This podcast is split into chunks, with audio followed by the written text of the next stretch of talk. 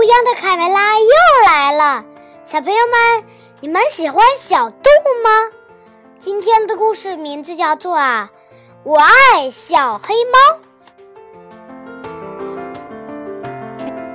又是钓鱼的日子，卡梅利多和伙伴们来到小河边，他们用自己能想到的各种方法来钓鱼，管它能不能钓到呢，只要好玩就行。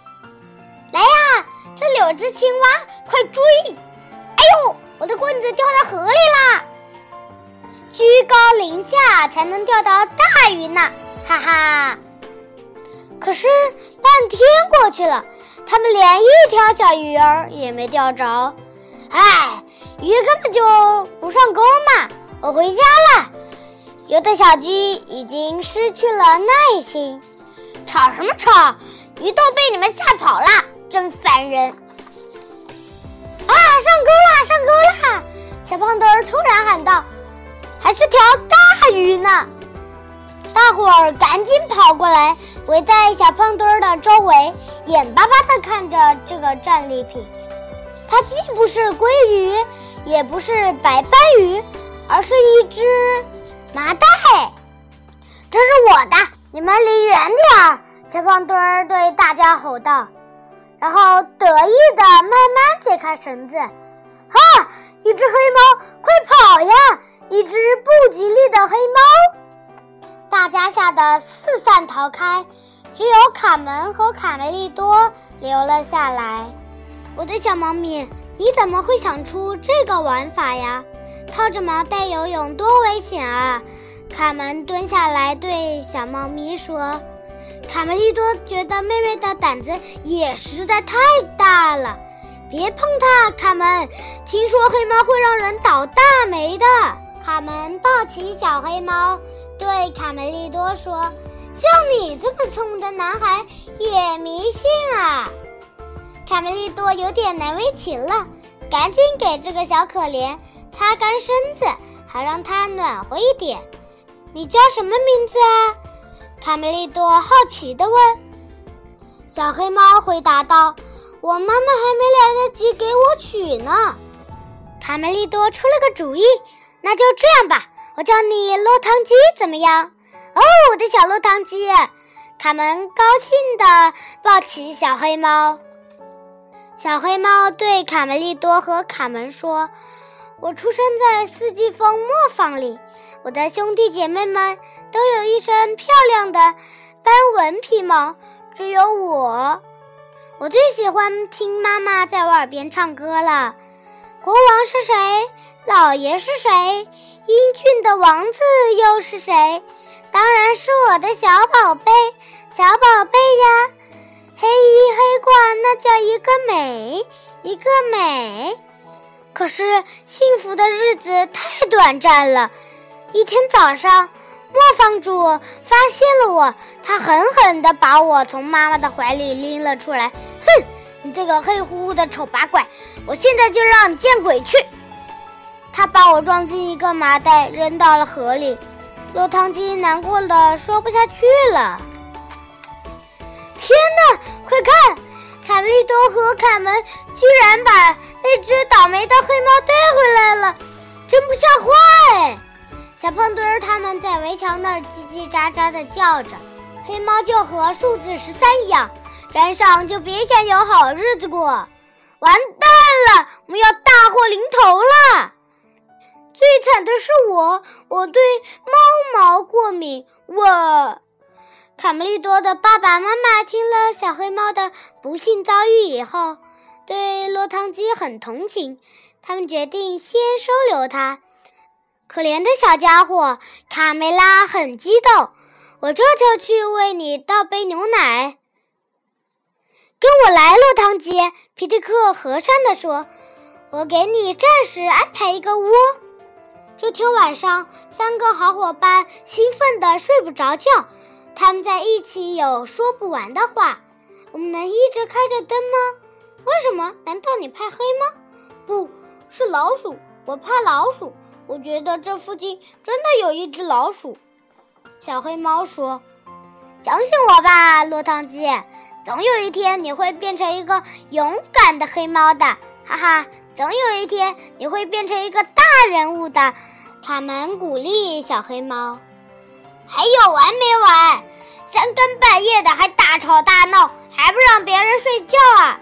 小胖墩儿他们用木棍砰砰砰地敲着顶上。一大早，鸡舍外面乱成一团，他们纷纷向皮迪克抱怨：“老天爷，我们的鸡蛋被偷了，一定要抓住小偷！”小胖墩儿气鼓鼓地冲向小黑猫：“是他，都是他的错！流浪汉，没人要的猫！”母鸡肥大妈向小黑猫恶狠狠地吼道：“你昨晚跑到我们的鸡舍干什么去了？你这个乞丐，滚出去，流浪汉！滚出去，流浪汉！”快离开这儿，倒霉的家伙！大家对着小黑猫吼道：“你们不应该这样对待它，你们也太迷信了吧！迷信过头就是神经病，一群神经病！”我妹妹说的对，你们实在太过分了，太那个，就和她说的一样。咱们走！卡门拉着落汤鸡转身离去。站住！小胖墩儿高声喊道：“千万别从梯子下面走，这样我们会更倒霉的。”几天以后，北风一吹，树叶开始纷纷飘落，刷刷刷的落了一地，光秃秃的树枝看上去显得凄凄惨惨。小鸡们从来没有见过这样的景象，吓得直发抖。救命啊！救命啊！大树变成骷髅了！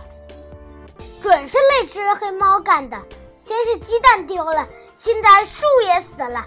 这个可恶的家伙把什么都毁了！流浪汉，滚出去！小胖墩儿气急了，又领着小公鸡们去赶小黑猫。大家安静些。卢茨佩罗过来解释道：“知道吗？秋天来了，树叶就会飘落，这是自然现象，不必紧张。不过，当然。”还有一种说法，卢茨佩罗停顿了一下，神秘的小声说：“每当月圆的夜晚，黑猫就会和巫婆一起骑着扫帚去参加巫师的晚会。”哎，真拿他没办法，卡门说。为了帮助小黑猫克服怕老鼠的毛病。几个星期以来，卡门和卡梅利多一直陪着落汤鸡练习各种技能。加油，别泄气，你能成功的！一天，他们刚刚结束练习。嘿，醒醒，落汤鸡，来了一个不速之客！卡梅利多轻声对小黑猫说。小黑猫假装睡着了。等那只小老鼠越来越靠近的时候，小黑猫一把扑上去，就抓住了那只老鼠。哈哈，我说过你会成功的，落汤鸡！卡梅利多和卡门拍手叫好。一转眼功夫，冬天来了。小黑猫长得很快，越长越大。鸡舍里的窝对它来说有点小了。这天早上，打开房门。小鸡们看到眼前的景象，都惊呆了。眼前白茫茫的一片，整个农场被一层奇怪的白砂糖覆盖了。哇，这一年发生了这么多的事情，生活多美好啊，多有趣啊！小鸡们争先恐后的玩起了各种游戏：滑冰、跳板、翻跟头。摔跤、滚雪球，让开让开，向前冲，向前冲！雪球，看我的大雪球！鸡舍又恢复了快乐的气氛。快来看呐，吓死人了！河水变成石头一样硬了，以后我们该怎么喝水呀？小刺头在河边惊呼：“太可怕了吧！”欢乐的游戏戛然而止。肯定又是那只黑猫惹的祸！小胖墩儿喊道：“受够了，我们要把它干掉！谁也不许动它！”卡门和卡梅利多勇敢地保护他们的朋友。不用再吵了，我是来向你们告别的。谢谢你们收留了我。小黑猫决定去旅行，看看外面多姿多彩的世界。我的孩子，你是我见过最出色的捕鼠能手，我们会想念你的。四个好朋友伤心的不知道该说什么，没想到离别会是那么痛苦。呜呜呜，卡梅利多和贝里奥哭了起来，哇哇哇！卡门也放声大哭。好啦好啦，你们看看我都没哭吗？我已经长大了，应该到外面精彩的世界去闯闯。落汤鸡走了，小胖墩儿和其他的小鸡高兴极了。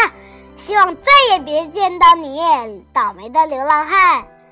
倒霉的猫总算走了哦，大家接着玩吧。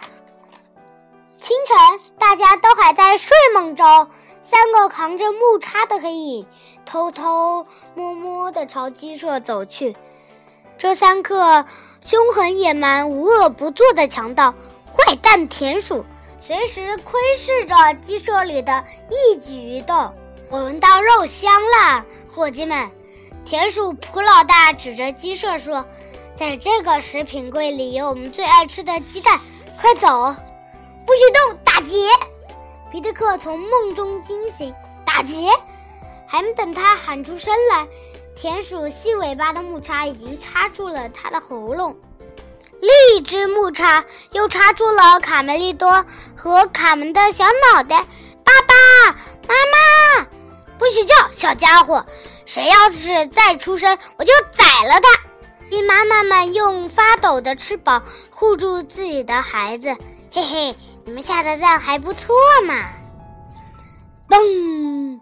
突然，鸡舍的门被猛地撞开了。落汤鸡！卡门和卡梅利多大声叫了起来。三个野蛮的家伙举起木叉，向小黑猫疯狂地扑了过去。啊！落汤鸡大喊一声，扑向第一个敌人。可恶的家伙，让你尝尝我的厉害！第一个敌人倒下了，他夺过木叉，顺便戴上帽子，转身又刺向另一个恶棍。他的动作干净利索。哈！我就是这样对付老鼠的，还满意吧？狡猾的田鼠普老大眼看不是这只黑猫的对手。便背起鸡蛋，扔下同伙逃跑了。临走时，还抓了一只小公鸡当人质。大家围了过来，鼓掌欢迎已经高出他们两个头的救命恩人小黑猫。我们的英雄卡门欣喜地喊道：“救命啊！救命啊！快去救小胖墩儿吧，他被抓走了。”呜！只小公鸡害怕地跑了过来。落汤鸡一听，毫不迟疑地冲了出去。哎呦！佩罗溅得羽毛一用。卡门、卡梅利多和贝里奥沿着雪地上落汤鸡留下的脚印儿追了出去。他们很担心小胖墩儿会被坏蛋田鼠吃掉。在快要进入森林的时候，小胖墩儿迎面跑来，吓死我了！落落汤鸡救了我。他把那个家伙痛打了一顿，快快去看呀！哈哈，看来坏蛋田鼠们再也不能做恶作剧喽。落汤鸡真是太棒了，这个坏家伙还说我很胖，可以做鸡肉三明治呢。想起刚才的险境，小胖墩儿就浑身发抖。咦，我们的小黑猫在哪儿？卡门有些担心地说。啊，落汤鸡，它在那儿呢！呵呵，瞧我这身打扮怎么样？朋友们，我还有事儿呢，再见。小黑猫对卡梅利多说：“落汤鸡，对不起，我不应该瞧不起你，还叫你流浪汉。”小胖墩儿从后面后悔的喊道：“从今以后，我只叫你穿靴子的猫。”再见。时间过得飞快，阳光明媚的夏天又到了。看呀，有一辆马车过来了。卡梅利多指着不远处驶过来的马车说：“哦，穿靴子的猫！”三个小伙伴高兴地冲了过去。哈哈，你有了这么漂亮的马车，就像我以前说的，你已经变成大人物啦！亲爱的朋友们，穿靴子的猫幸福地对大家说：“我要给你们一个惊喜，请允许我给你们介绍我的十三个孩子。”哇哦，这么多呀！小朋友们，今天的故事就讲到这里了，明天我们接着讲。